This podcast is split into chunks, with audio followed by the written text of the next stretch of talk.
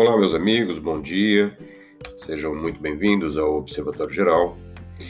E hoje é, vou dar sequência com um artigo que é a segunda parte do Olho Vivo, que teve uma repercussão importante.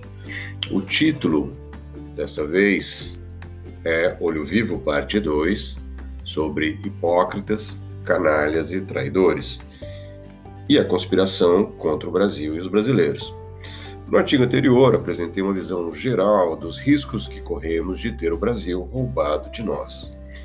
E mesmo que a repercussão tenha sido muito representativa, considero que seja importante explicar melhor como a sociedade atual está configurada, pois isso vai fazer toda a diferença em termos de uma reação que nos permita responder às ameaças que certamente vão se intensificar principalmente à medida que nos aproximamos do pleito eleitoral, onde tudo pode acontecer, se a gente se calar e não se manifestar.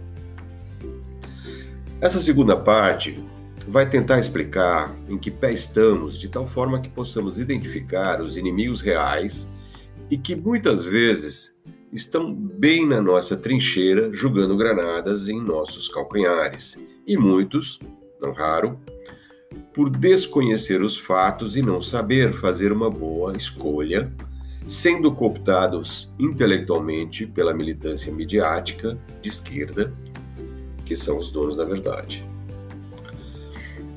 Vamos junto?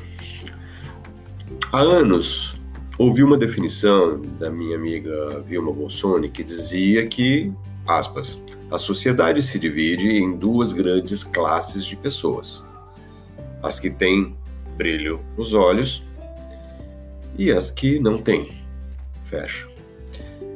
Sempre me agradou a ideia de enxergar as pessoas e a sociedade por essa ótica. Mas é preciso fazer uma leitura real da segmentação da sociedade atual, um tanto menos romântica, infelizmente. E como a sociedade brasileira parece estar subdividida hoje. Acredito ser mais apropriado dizer que a sociedade brasileira, na atualidade, parece estar dividida em quatro grupos principais. A. O grupo dos hipócritas, gente dissimulada que pode ser definida por suas ações em fingir ter crenças, virtudes, ideias e sentimentos que na verdade não têm. Estes são parasitas e vivem disso. Certamente você mentalmente pode ter enquadrado muita gente, inclusive gente famosa, além de organizações poderosas, nessa categoria. Não é difícil. O grupo dos canalhas, que por definição designa pessoas desprovidas de moral e que não têm caráter.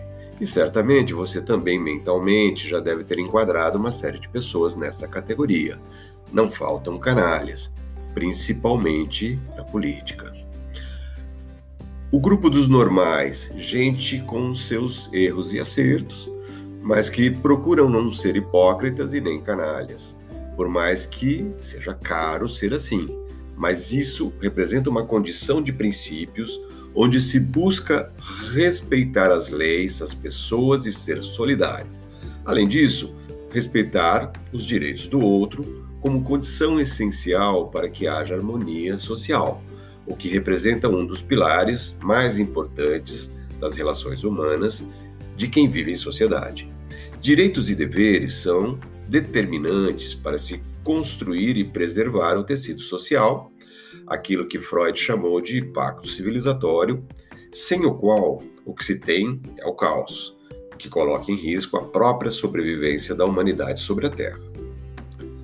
Podemos dizer então que pessoas que carregam intensamente atributos como hipocrisia e canalice constituem o quarto grupo, o grupo dos traidores, gente ruim, maldosa, egocêntrica e que busca o poder a qualquer preço, custe o que custar e doa a quem doer. Sim, traidores dos princípios e valores que devem reger as relações humanas.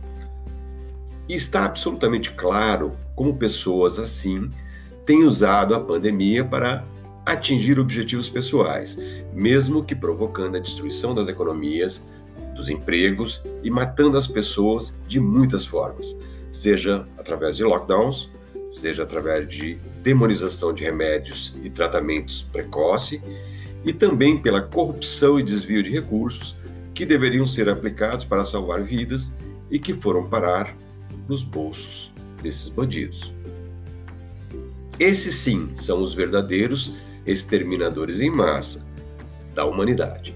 E como psicólogo, posso definir como sendo psicopatas, que são seres manipuladores, desprovidos de emoção, amor e compaixão, e muitas vezes vistos como seres sedutores. E certamente você já conseguiu enquadrar alguns tantos personagens nesse perfil, não é mesmo?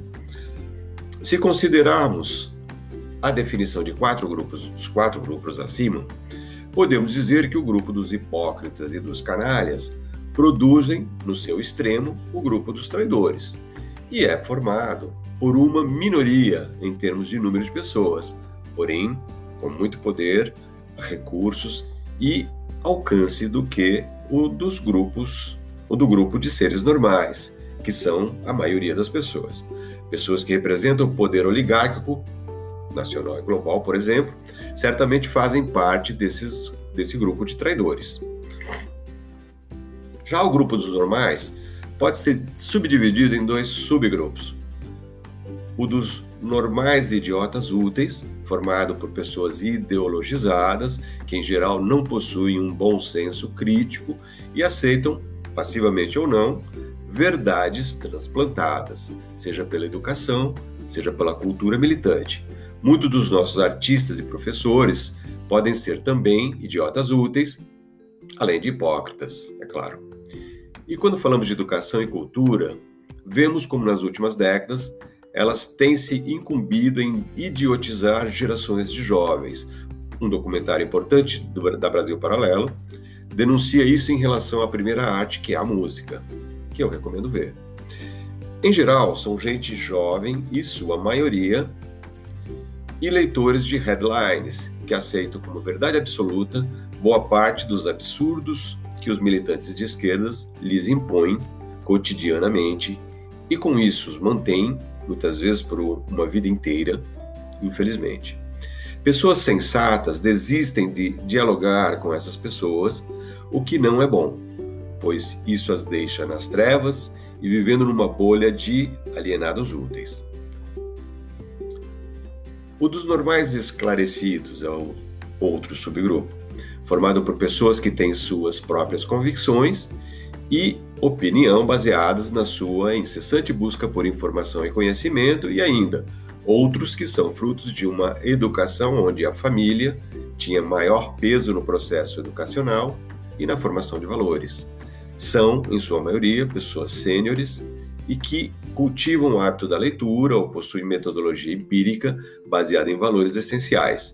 Muitos desses também podem ser conhecidos como tias e tios do Zap, que aprenderam com a vida e com a sua própria e rica experiência. Uma característica importante da sociedade brasileira. No que tange à religiosidade, cuja liberdade constitucional de culto foi cerceada pelo Supremo recentemente, é relevante citar que, em dados do IBGE de 2010, cerca de 64,6% dos brasileiros se disseram católicos, romanos, 22,2% se disseram protestantes, o que inclui evangélicos tradicionais, pentecostais e neopentecostais.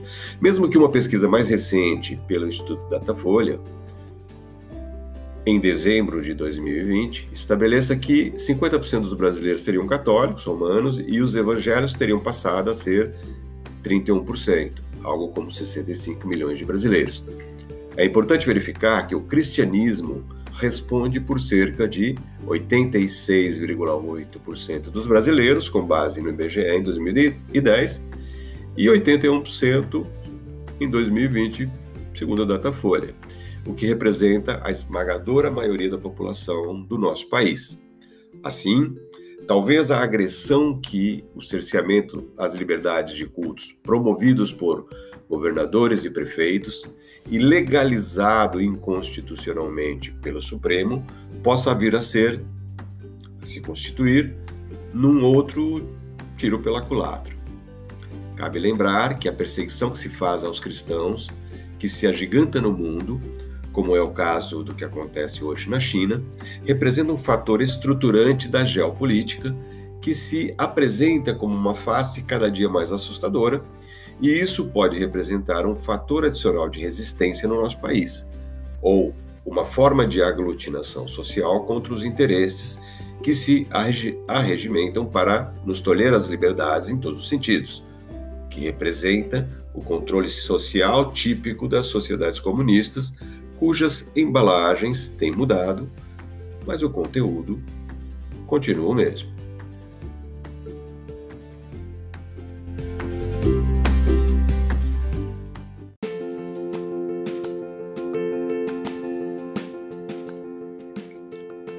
Retomando, a conspiração contra o Brasil e os brasileiros.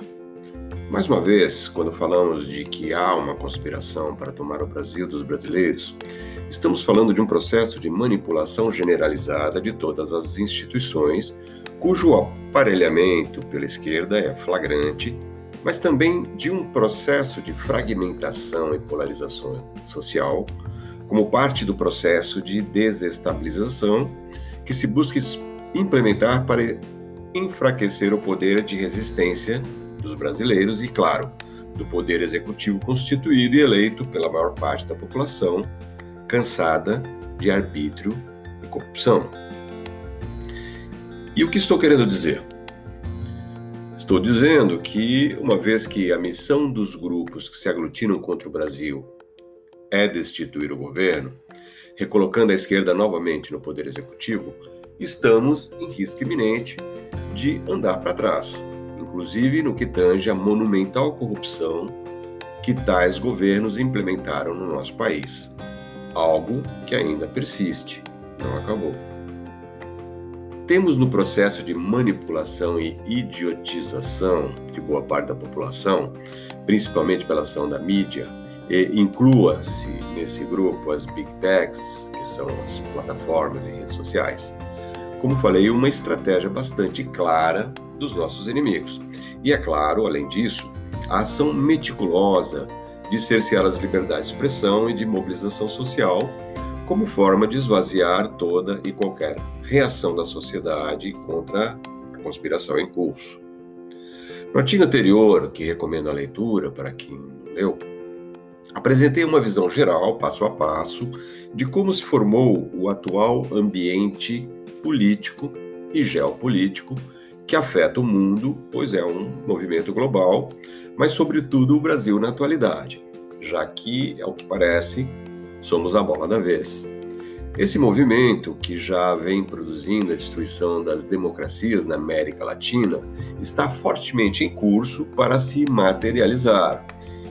No Brasil, já no, no caso, nas eleições de 2022. E é disso também de que trata este segundo artigo. Atualizando os principais elementos postos à mesa na guerra que se apresenta. 1. Um, instauração da CPI da Covid, cujo objetivo principal é o de estabelecer um palanque político para a esquerda com vistas a tumultuar o ambiente político, inviabilizando as principais pautas do país e levar o embate até as eleições, produzindo desgaste no governo e no presidente, mas que parece mesmo ter sido um tiro no pé. Mesmo que a comissão esteja, o que tudo indica, infestada de canalhas, o fato de incluir a investigação dos governos, dos estados e municípios deverá gerar um desgaste maior ao Supremo, à mídia militante, aos estados e municípios, como afirmei no artigo anterior. Mas não resta dúvida, um dos principais objetivos é mesmo emperrar o país e inviabilizar a aprovação em tempo hábil da PEC 135-19, que institui o voto impresso nas urnas eletrônicas. Utilização estratégica dos lockdowns. O processo e vacinação em massa e, e agora a CPI dos estados e municípios vai julgar contra a estratégia dos lockdowns enfraquecendo sobremaneira a tentativa de destruir a economia e os empregos, criando um caos social ainda maior. Ou seja, a pandemia, que era a maior arma contra o Brasil parece que vai perder força, a menos que os fatores sejam incrementados nessa receita. As investigações vão impedir as fraudes que vêm ocorrendo, inclusive a ocultação de insumos e as narrativas sobre caos das estruturas de atendimento, além dos registros fraudulentos das estatísticas de infestação e óbitos. O projeto do passaporte sanitário permanece em tramitação acelerada e representa uma tentativa adicional que, aliada a um lobby internacional, pode contribuir para o cerceamento das liberdades individuais e a destruição da economia, consistindo-se, constituindo-se numa espécie de lockdown adicional também, pela eliminação seletiva das liberdades de ir e vir.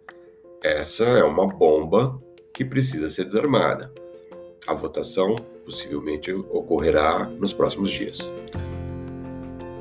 O voto eletrônico auditado continua sendo estratégico para a esquerda a não auditoria de urnas eletrônicas, possibilitando considerável possibilidade de fraudes.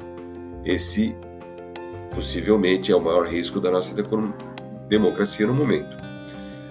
A elegibilidade de Lula, mesmo que se questione a possibilidade de que os processos de Lula não possam ser anulados, mesmo em face da decisão do STF que considerou incompetente a 13ª Vara Federal de Curitiba, o que manteria a inegibilidade de Lula, a decisão veio mesmo para tumultuar o ambiente político e talvez implementar uma terceira via, algo que veremos em breve. Neste caso, os dados estão rolando. As pesquisas eleitorais já estão surgindo as primeiras pesquisas que estabelecem não apenas Lula, mas vários potenciais candidatos, entre aspas, que derrotariam, também entre aspas, Bolsonaro num eventual segundo turno. Assim, está sendo pavimentada a estrada que leva a uma eleição que pode justificar qualquer resultado desejado pelo establishment. Como falei, dá para eleger até o síndico do prédio. Urnas não auditáveis, Lula elegível ou não, terceira via, frente ampla, pesquisa sob encomenda e palanque da CPI. Está criado o ambiente ideal para definir as eleições de 2022, a menos que essa bomba seja desarmada.